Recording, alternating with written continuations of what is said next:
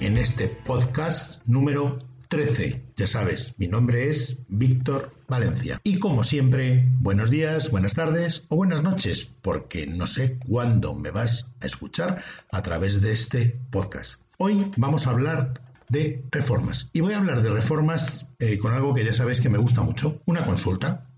Una consulta en la que vamos a aportar, como siempre, soluciones, ideas, Inspiración. ¿Para qué? Pues para lanzar vuestros establecimientos, vuestros negocios, vuestras empresas y vuestra actividad profesional e incluso, como digo siempre y muy importante, vuestro emprendimiento.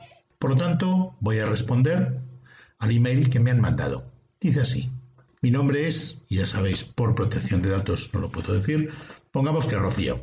Tengo un negocio de peluquería en, pongamos que en Sevilla. Como te imaginas, he tenido el negocio cerrado muchos meses y de cara a relanzar el negocio tras el COVID para septiembre me he planteado hacer una reforma este verano. Pero no me quería gastar mucho. Más bien se trata de hacerle un lavado de cara. Y para que en septiembre se perciba esa imagen de cambio, he apostado por una reforma. Como sé que siempre aportas buenas ideas, me gustaría que me dieras consejos respecto de qué puntos debería tener en cuenta en mi reforma. Rocío, lo primero, felicidades por tu decisión.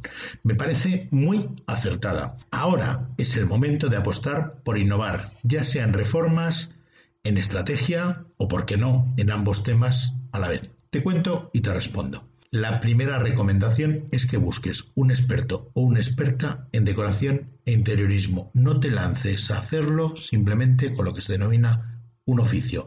Y fundamental, importantísimo, que esa persona esté colegiado o colegiada, sobre todo por tu seguridad en cuanto a responsabilidad civil, ya que el que sea colegiado o colegiada, por un lado te va a facilitar mucho el tema de licencias y de coordinación de oficios de forma profesional y la responsabilidad civil que pudiera producirse por cualquier situación.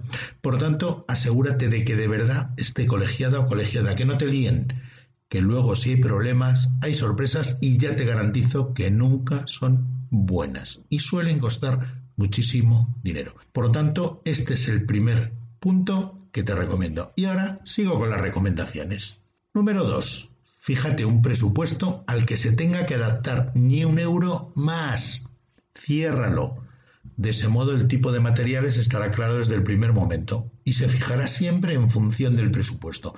No será un presupuesto que se te vaya disparando poco a poco. Tercer punto. Establece nuevas áreas de ingreso que quieras para tu centro de imagen personal, es decir, tu peluquería, como bien sabes. ¿Por qué? Porque debes de plantearte qué nuevas unidades de ingreso puedes poner en marcha. Ventas de producto, talleres, sesiones de grupo. Por lo tanto, plantea para esa reforma que quieres hacer, ¿qué otras cosas te gustaría poner en marcha que te generen nuevos ingresos? Cuarto punto, público. Ya sabes qué quieres hacer, ya sabes qué quieres mover. Ahora defíneme el público que tienes y el que desearías captar sin perder el que tienes en ese momento. Es mucho más fácil centrar un diseño cuando se sabe a quién se tiene que agradar y qué tipo de cliente se busca. Quinto punto, materiales para la zona de atención y de trabajo. ¿Qué elementos vas a emplear en paredes, en suelos? Lo primero, procura que sean materiales renovables, con facilidad de aplicación y a la hora de quitarlos y de bajo coste, de modo que puedas hacer muchos lavados parciales de cara con frecuencia y sobre todo sin que te duela el bolsillo, tanto en suelos como en paredes. El papel pintado sabes que es una solución, pero te recomiendo siempre que utilices algo en paredes sobre todo y en suelo también que sean temas no completos, es decir, trozos, no paredes completas, trozos de pared, con materiales alternativos, pintados por tramos, papeles pintados solo en una parte de una zona. ¿Por qué? Porque puedes cambiar, puedes hacer modificaciones, no necesitas cambiarlo todo para cambiar la imagen. Por lo tanto, hazlo así y seguro que ese profesional te va a aportar muy buenas ideas. Aunque seas una peluquería, que no te dé miedo poner materiales no cerámicos en el suelo.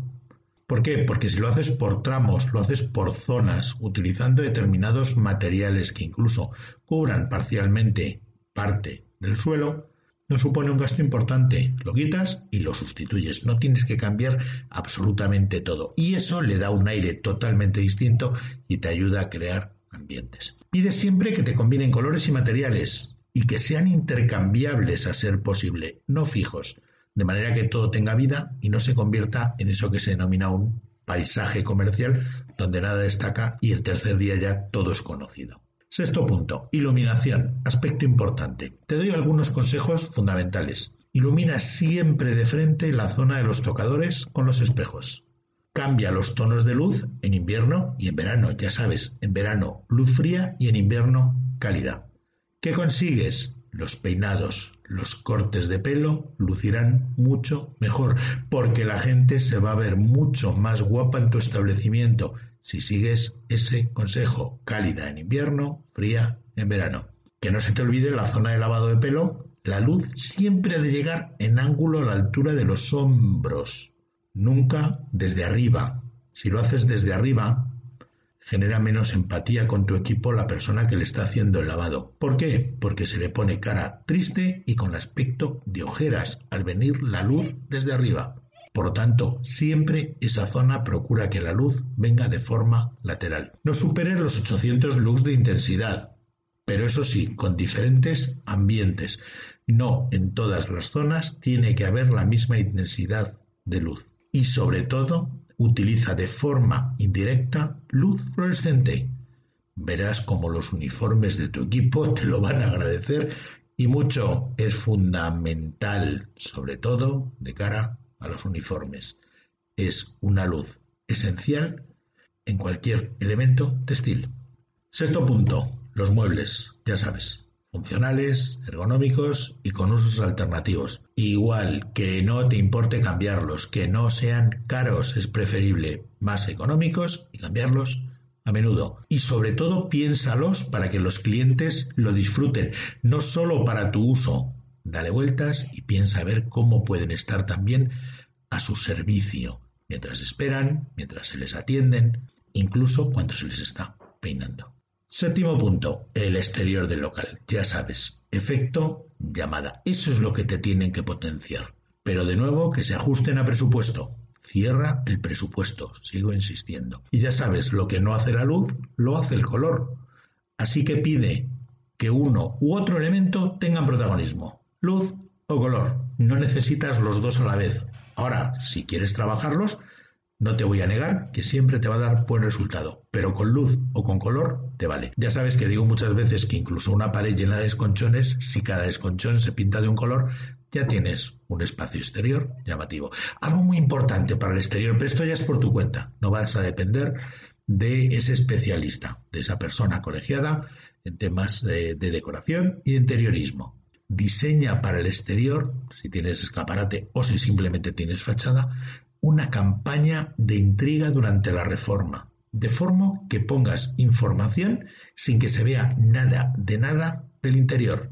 Y sobre todo, céntrate en poner textos, no hacen falta imágenes, textos con preguntas. Y ojo, has de cambiarlo al menos cuatro veces desde que empieces la reforma y cierres el local hasta que abras. Por lo tanto, debes hacer cuatro campañas. Puedes poner tres carteles a tres o bien un cartel a dos, pero eso sí, cuatro campañas diferentes. Empieza por un ¿sabías qué? ¿Te has planteado? Tu imagen lo vale y por eso, y busca curiosidades. Y si las necesitas, no te preocupes, escríbeme que te las mando. Algo importantísimo, punto 8. Aprovecha, por favor, para darle un lavado de cara a tu equipo humano. No solo debes cambiar el local, debes mejorar también la forma en la que se atiende a los clientes. Aprovecha para formarlo en temas de comunicación y de atención al cliente, pero en modelos inusuales. Has hecho una reforma, tiene que haber cambios. ¿Eso qué implica? Psicología inversa, psicología seductiva, psicología selectiva, todo ello para trabajar a los clientes. De ese modo, en tu local, cuando abras, todo es innovación, tanto el local como el enfoque de tu propio equipo. Rocío, ya sabéis que es nombre cambiado. Espero haberte sido de ayuda y como siempre por privado te cuento mucho más. Si queréis escribirnos sobre cualquier tema, sobre cualquier duda, sobre cualquier planteamiento, incluso para que hablemos de un tema específico, ya sabéis, podéis escribirnos abierto para todos 2021 gmail.com. Seguirnos también en las redes y en LinkedIn. Vais a encontrar muchos temas interesantes de comercios, de empresas, de muchas áreas, sobre todo para ayudaros y orientaros con vuestro trabajo, con vuestra profesión, con vuestro negocio, con vuestra actividad profesional, con vuestro empleo y con vuestro emprendimiento. No dejéis de escucharnos todos los sábados de una y media a dos al mediodía en www.radiointer.es. Todos los sábados. Si os ha gustado este podcast, no dejéis de valorarlo positivamente. Como siempre, muchas gracias por escucharnos y os emplazo a conocer y a descubrir nuevas curiosidades y trucos en el próximo podcast. Adiós a todos y a todas.